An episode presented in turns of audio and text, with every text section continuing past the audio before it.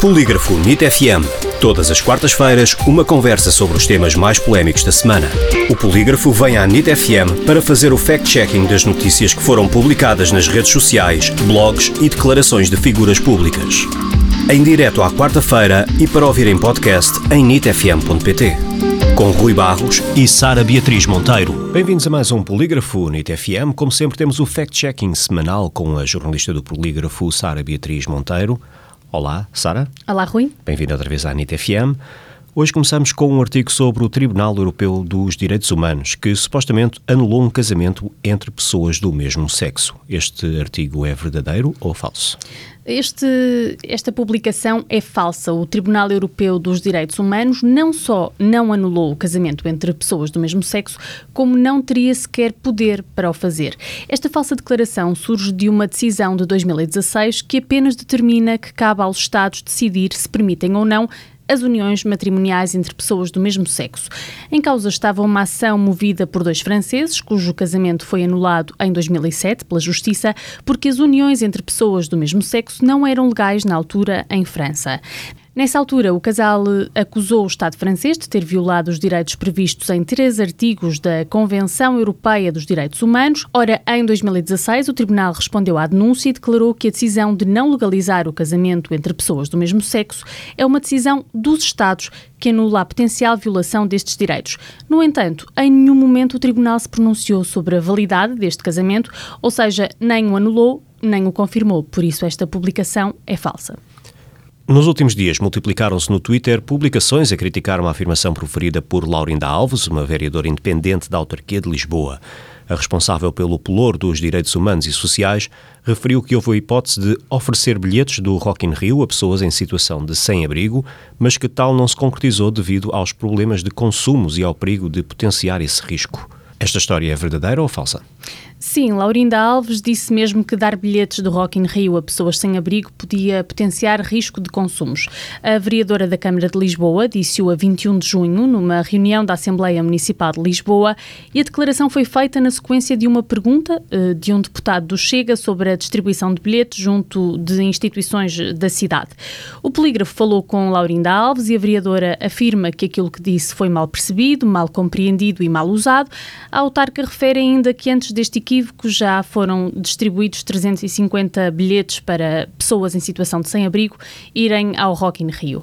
Ainda assim, confirma-se que Laurinda Alves afirmou que dar uh, bilhetes do Rock in Rio a pessoas sem abrigo podia potenciar risco de consumos, ou seja, a publicação é verdadeira.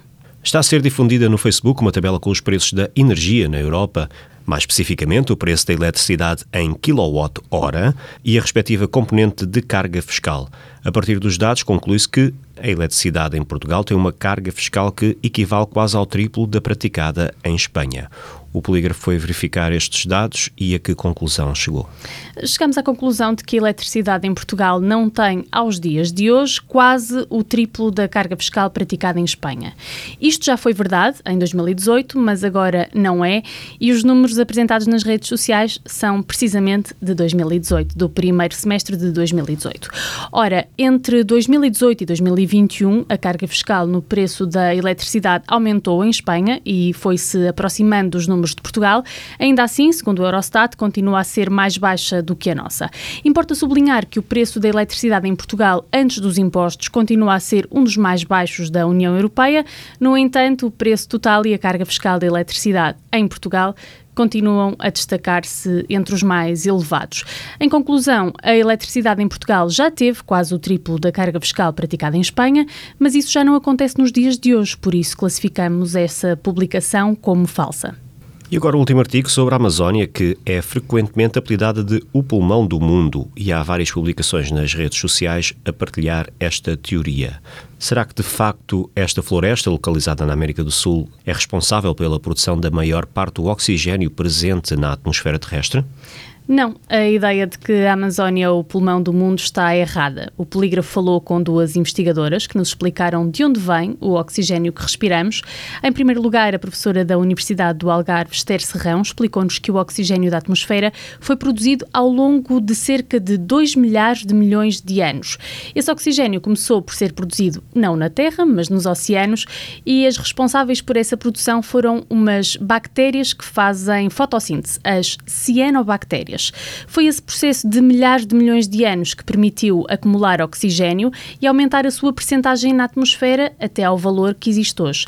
Só depois disto é que surgiram as plantas, que, como sabemos, também produzem oxigênio. Além disso, uma outra investigadora, Wanda Brotas, explicou-nos que atualmente a ciência acredita que metade da produção de oxigênio no planeta Terra acontece na vegetação terrestre e a outra metade acontece no oceano. Em conclusão, a Amazónia faz parte do sistema respiratório da Terra, por assim dizer, mas não é o pulmão do planeta. Sara, obrigado pela tua presença outra vez aqui na NIT FM. Obrigada, Rui. E voltamos para a semana então com mais um Polígrafo NIT FM. Claro que os nossos ouvintes podem consultar estes e outros temas em polígrafo.sapo.pt.